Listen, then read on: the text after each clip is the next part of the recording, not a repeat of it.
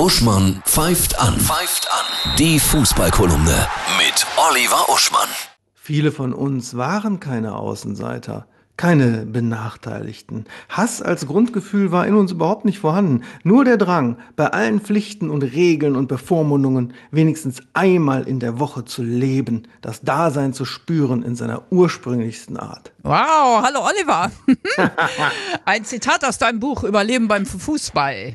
Ja, über Hooliganismus. Oh, ja. Da tue ich so, als wäre ich einer gewesen. Die Pointe des Kapitels ist, es geht um Schulprügeleien so. in, in der vierten Klasse. Aber dieses urtümliche Leben kommt natürlich rüber, hat man jetzt auch am Wochenende wieder gesehen. Mal in einer noch akzeptablen Form der totalen wagnerischen Wucht. Ja, wie zum Beispiel, wenn in der Südkurve vom 1. FC Köln das Stadtwappen in einer Choreo runtergelassen wird, in einer Größe wie manche Dörfer. Manchmal in einer natürlich nicht mehr akzeptablen Art wie in Malmö, wo Union Berlin gespielt hat und gewonnen hat. Erster Europa League-Sieg und da flogen dann gezielt Böller und Feuerwerkskörper auf den Platz. Allerdings offensichtlich nicht nur von Unionern, man munkelt auch von verkleideten Hertanern, die eine Fanfreundschaft mit Malmö haben und in der neutralen Zone waren. Also das sind dann schon Taktiken wie im Krieg. Ja, die deutschen Vereine, die haben alle ziemlich gut abgeschnitten in den internationalen Spielen. Ja, also in dem zivilisierten Ersatzkrieg, der Fußball auf dem Rasen ja sowieso ist,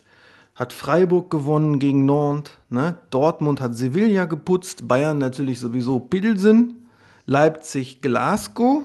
Und Frankfurt unentschieden gegen Tottenham ist auch akzeptabel, weil Tottenham Hotspurs sind ja recht stark. Nur die Kölner haben tatsächlich dann zu Hause trotz des Riesenwappens gegen Partisan Belgrad, Hochrisikospiel, verloren. Partisan. Ja, die 600 Genau. Serben wurden sogar äh, begleitet mit Polizei, die fuhren neben der Straßenbahn her und so was alles. Meine Wahnsinn, Güte. Wahnsinn. Die Bundesliga, dein Topspiel. Was würdest du Ja, am sagen? Wochenende ist der deutsche Klassiko, der spanische ist ja Barcelona gegen Madrid. Wir haben Dortmund gegen Bayern. Dein Tipp? 2-1 für Bayern.